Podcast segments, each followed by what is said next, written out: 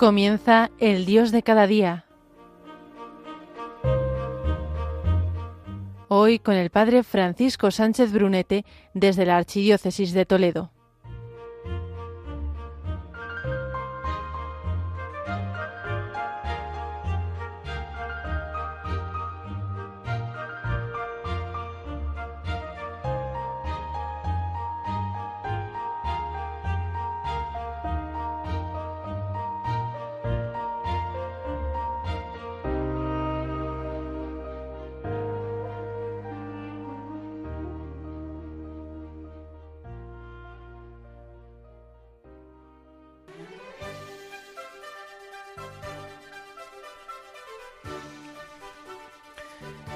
Estamos de puente, pero la vida no es una fiesta. Últimamente ya escuchar las noticias suele resultar casi siempre una experiencia terrorífica. Ya simplemente al levantarse uno es difícil que transcurran las primeras horas de la mañana sin enfrentarnos a algún desorden, alguna injusticia, por pequeñita que sea. Así, por ejemplo, los niños han vuelto a dejar esos juguetes en la escalera. Alguien se ha dejado una luz o una puerta abierta toda la noche. El marido la mujer que duerme y el otro la otra que se levanta haciendo ruido, preparándose de aquí para allá para irse a trabajar.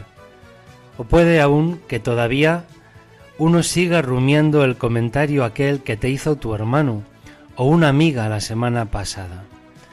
Vaya, no, las cosas no, no son como deberían ser. En contra de lo que se suele pensar, al ver tanta imperfección, tanto caos o tanto mal como llena nuestro mundo, no resulta raro que demos por hecho que el mundo debe funcionar mejor de lo que lo hace. ¿A qué se debe ese extraño e improbable supuesto? ¿De dónde viene? Y cómo reacciono ante lo contrario, no ante el orden, sino ante el desorden, tal vez con ira. Nos encontramos en un nuevo programa del Dios de cada día. Y en continuidad a los otros encuentros, vamos a reflexionar en este sobre una nueva pasión, la pasión de la ira. Y así hemos tocado ya diferentes, como son la de la alegría, la pasión de la tristeza y hoy la pasión de la ira. Emociones o pasiones presentes en nuestro corazón y como verdadero hombre Jesús también en el suyo. Entonces Jesús sintió ira. Sí, así lo expresa explícitamente el Evangelio. Luego contemplaremos el pasaje. La diferencia radica en que Jesús tomó estas emociones y nos dio un ejemplo de cómo ordenarlas. Tratar con Él nos llevará a ordenarlas. Muy buenos días. Vamos adelante aquí en la radio de la Virgen, la emisora de la Madre, Radio María. Y gracias a su sí, Él se hizo hombre y tiene un corazón como el nuestro.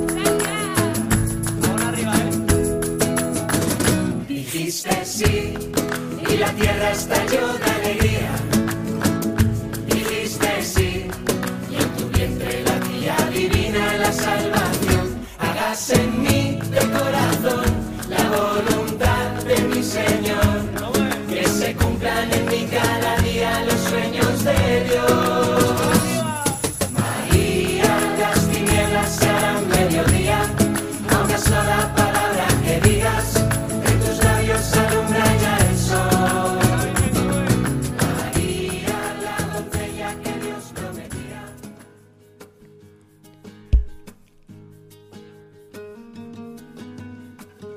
María, la doncella que Dios prometía. En tus labios se alumbra ya el sol, pues Él nos ha llegado por tu sí. Él, quien nos enseña a hacer que las cosas sean como deben ser y como Dios quiere que sean en nuestra vida, en el mundo. Ese mejor por el que preguntamos de manera inconsciente, como decíamos al inicio del programa. Pues aquí estamos, en la onda de Radio María, en el programa del Dios de cada día. Es hora de entrar en una nueva pasión, la pasión de la ira. Esa expectativa innata eh, de la que hablábamos al principio en el programa, de que todo debe funcionar mejor de lo que lo hace, nos fue dada al principio de la creación, antes de la caída. Decía San Juan Pablo II, la vida, el universo y todo lo demás guardaban un orden perfecto. Entre el hombre y la creación había una total armonía. La vida era justa. Pero tras la caída se perdió la rectitud. Las cosas se volvieron indiscutiblemente injustas. Ya sabemos, ¿no? La naturaleza que se desliga de la gracia. El hombre y la mujer se enemistaron. Pueblo que se levanta contra pueblo y hermano contra hermano. Hasta la tierra se oponía al esfuerzo por cultivarla. Y aun sabiendo que todo está roto en algún lugar de nuestro interior, sigue quedando que alguna vez tuvimos paz, tuvimos justicia. Ansiamos el regreso de la armonía existente cuando había paz entre Dios, la humanidad y el mundo. Hoy se oye mucho, por ejemplo, que a la hora de conducir todo el mundo está alterado, encrispado. Hay quien dice que no es el haber llegado tarde por el tráfico lo que nos hace enfadar, sino que es algo en nuestro interior como que guarda angustia, que se siente solo, se siente vacío sin Dios. Y cuando algo o alguien levanta una pequeñita costra, entonces se nos saca de quicio. Las personas que ya se han puesto en camino hacia Dios aguantan mejor estos golpes, reciben la gracia especial de sufrir con cierta paciencia esos defectos del prójimo. Tienen como más recursos para afrontar las otras injusticias. Bueno, pues nos lleva así, en la medida de nuestras posibilidades, todo este deseo a construir también el reino de Dios. Ese proyecto de divinización que Dios ha comenzado en nosotros implica no solo restaurarnos a cada uno, sino el universo entero. Muchos cristianos piensan que la ira consiste en enfadarse ante una ofensa o injusticia. Jefes injustos, padres maltratadores, desprecios de amigos. En principio enfadarse no es pecado. Es una emoción creada por Dios, igual que todas las demás. Y nuestro cuerpo, nuestra alma, a veces responden así.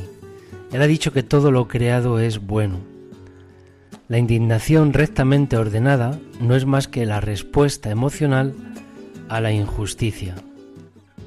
Es un testigo, como pasa en los coches. En el sepicadero salta un testigo diciendo, no es así como se supone que deben ser las cosas. Vamos a dar paso a otro trocito de la película del revés que nos permita entender un poco esto, donde vemos cómo Ira, la pasión, toma las riendas de la protagonista, Riley. Aquí en esta escena la encontramos en su primer o segundo añito, cuando está comenzando a comer de la mano de sus padres. Ese día le ponen brócoli. Allí se cruzan unas cuantas emociones. Veamos qué pasa. Eso es. Ahora abre. Mm, esto es nuevo. ¿Será seguro? ¿Y eso qué es? Ah. A ver, cuidado, estoy detectando un olor peligroso alto ahí. ¿Qué es eso? Esta es asco. Básicamente impide que Riley se envenene física y socialmente. Eso no es brillante ni tiene forma de dinosaurio. ¡Quietos! ¡Es brócoli! ¡Vaca! Bueno, os he salvado la vida. Ya, de nada. Si no te acabas la cena, no Podrás tomar postre. Eh, ¿Ha dicho que nos quedaremos sin postre? Este es Ira y pone mucho cuidado en que las cosas sean justas. ¿Con qué esas tenemos, eh, abuelete? ¿Sin postre? ¡Ah, claro! ¡Vamos a cenar cuando tú te cenes esto! Rey, Rey, aquí viene el avión. ¡Ah! ¡Oh, un avión! Ahí viene un avión, amiguete.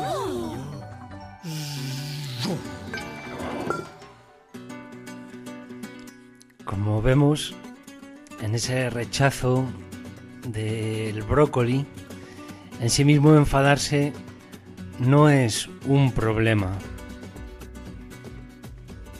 Lo que sí puede ser un problema es el modo de responder a ese enfado. Si nos dejamos llevar por el enfado a una acción meditada, adecuada, respetuosa y proporcionada, con el que corregir una injusticia, enmendar un error o restaurar un orden puede calificarse de recto e incluso santo. Fijaos esas cuatro características. Acción meditada, adecuada, respetuosa y proporcionada. Estos son la clave para ver si es recto o hemos cometido un pecado de ira. La ira es el enfado manifestado de forma impulsiva, inadecuada, irrespetuosa y desproporcionada. Como se puede ver lo contrario, ¿no? La ira, en cuanto a pecado, sería impulsiva, inadecuada, irrespetuosa y desproporcionada.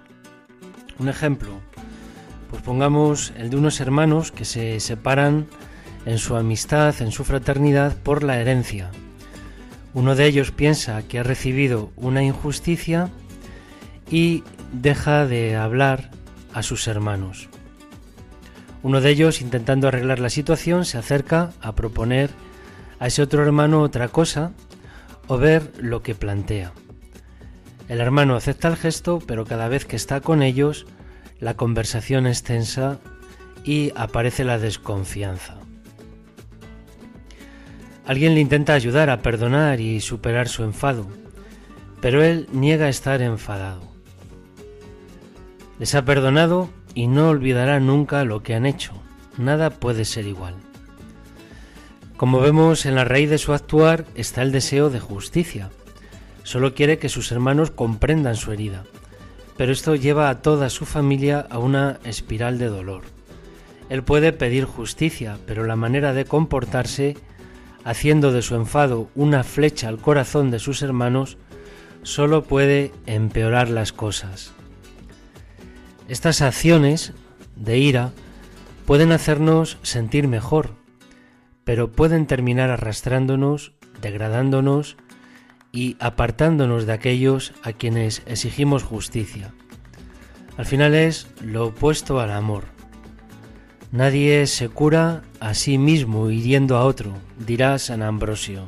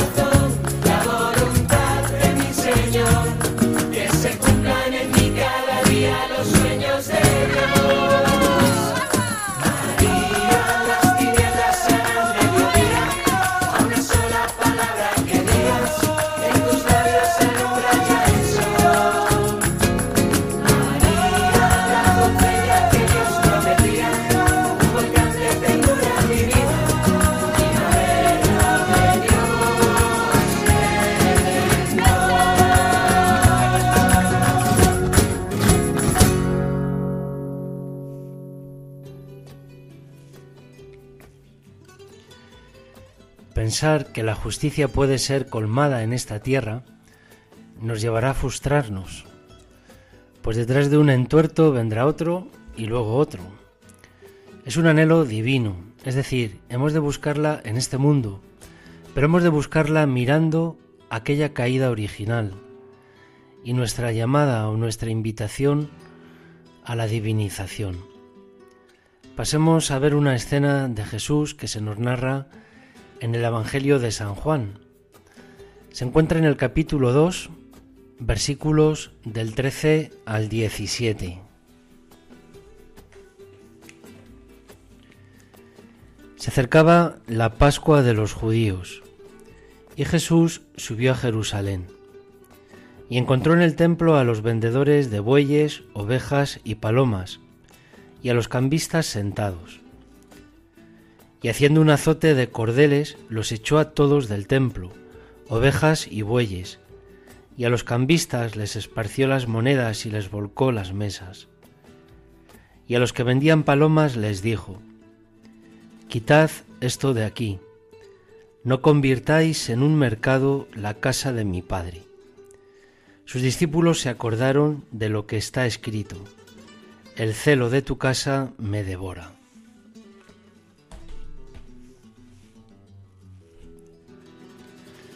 Pues Jesús desea que se pueda orar en la casa de su Padre. No hay aquí una actuación de rencor. El antídoto contra la ira lo podemos encontrar en la paciencia. A veces pensamos que ser paciente significa aguantar y dejar pasar las cosas, pero existe una gran diferencia entre la paciencia y la indulgencia. Ser pacientes nos permite dar una respuesta meditada, respetuosa, adecuada y proporcionada a la injusticia. Nos permite distanciarnos, sopesar y discernir qué podemos hacer para repararla. Se habla de un experimento realizado en Stanford eh, al principio de los años 70, donde se ofrecía a varios niños de cuatro años comerse un bombón en ese momento o bien esperarse 15 minutos más y tomarse dos. Los niños que fueron capaces de esperar demostraron a lo largo de los años ser más competentes y al mismo tiempo también desarrollar una capacidad intelectual mayor. Como dice San Gregorio, la paciencia no nos exige tragarnos nuestras emociones, sino que nos brinda la oportunidad de respirar el sereno aliento de Dios, para que inspirados por la gracia, nuestro enfado pueda convertirse en la medicina con la que tratar la herida de una injusticia, y no en el veneno que la agrande. Porque he aprendido que el mejor modo de responder a la ofensa consiste en desahogar mi ira. A veces esto enseguida se manifiesta de padres a algunos hijos. Si es así que esto se da en nosotros, esos prontos de ira, descontrolados, aceptémoslo. Es posible que de fondo esté ese reclamo también de anhelo de justicia, de orden divino. Pero levántate e intenta ver qué obstáculos salvar para vivirlo desde este otro lugar elevado. Saberte amado, amada por Dios. Tal vez puede ser también quererte. Mírate respondiendo con la paciencia de Dios. Un día por el bautismo fuimos cada uno de nosotros hechos partícipes. Compartimos desde entonces la divinidad de Cristo. Esto significa que Dios nos da la gracia para usar la ira para el bien en lugar de para el mal.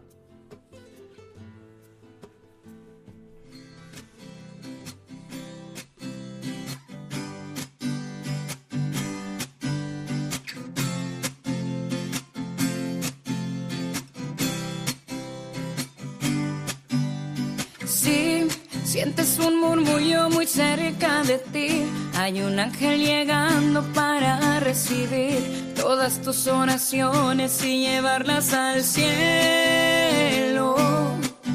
Así, abre el corazón y comienza a alabar el gozo del cielo todo sobre el altar.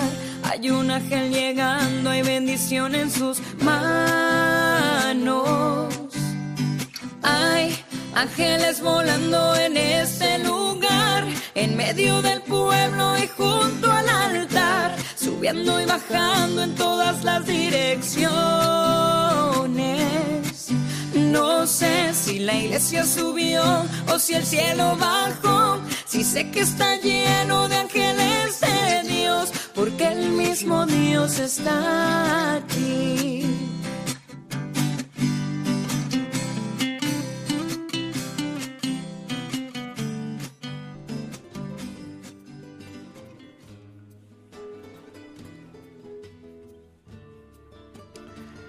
Antes, y ya casi llegando al final, antes de despedirnos, algunos consejos por si nos sirven. Respirar profundamente o dar un paseo para calmarnos, en algunas ocasiones permitirá darnos cuenta de que estamos más enfadados de lo que deberíamos. También sería bueno poder llevar nuestros sentimientos a la oración. Hay quien, además de esto, le sirve escribirlos en un diario.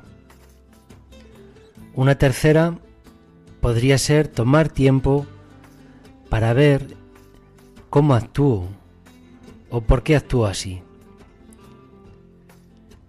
Y una cuarta y última, decir en voz alta porque estamos enfadados nos ayuda a ver qué parte de ese sentimiento es justo y parte no es justificado. Es decir, cuando uno habla en voz alta, la razón de estar enfadado nos lleva a descubrir esas claros y sombras. Es importante también que escojamos a alguien que nos ayude a procesar lo que estamos experimentando y no a alguien que nos empuje hacia la rabia o hacia el odio.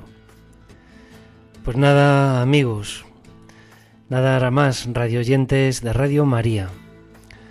Estamos en un tiempo de regalo, un tiempo de adviento, un tiempo que quiere forjar en nosotros la virtud de la esperanza, y no para cuatro semanas, sino para siempre.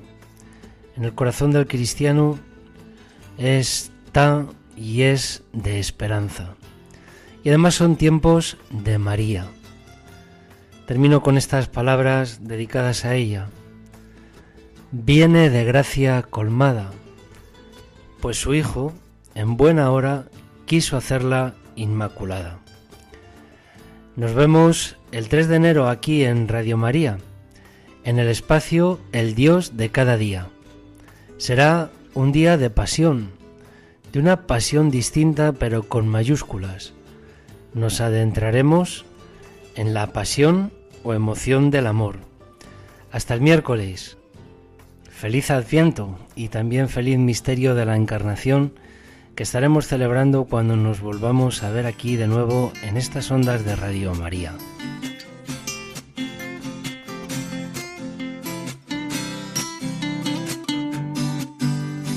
Cuando los ángeles pasan, la iglesia se alegra, ella canta, ella llora, ella ríe y congrega, enfrenta el infierno, disipa el mal. Siente en la brisa del vuelo de tu ángel ahora. Confía, hermano, pues esta es tu hora. La bendición llegó y te la vas a llevar. Hay ángeles volando en este lugar, en medio del pueblo y junto subiendo y bajando en todas las direcciones.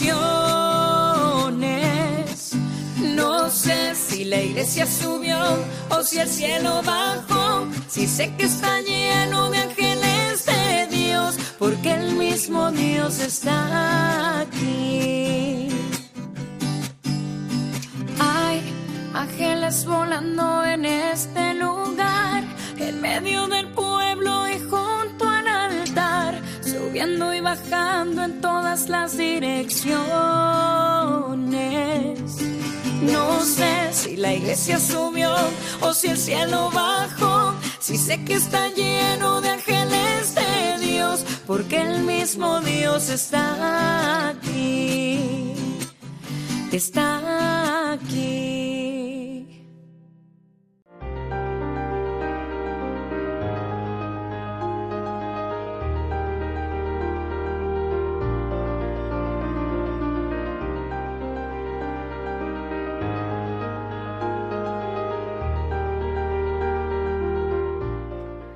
Así finaliza el Dios de cada día, hoy con el Padre Francisco Sánchez Brunete desde la Archidiócesis de Toledo.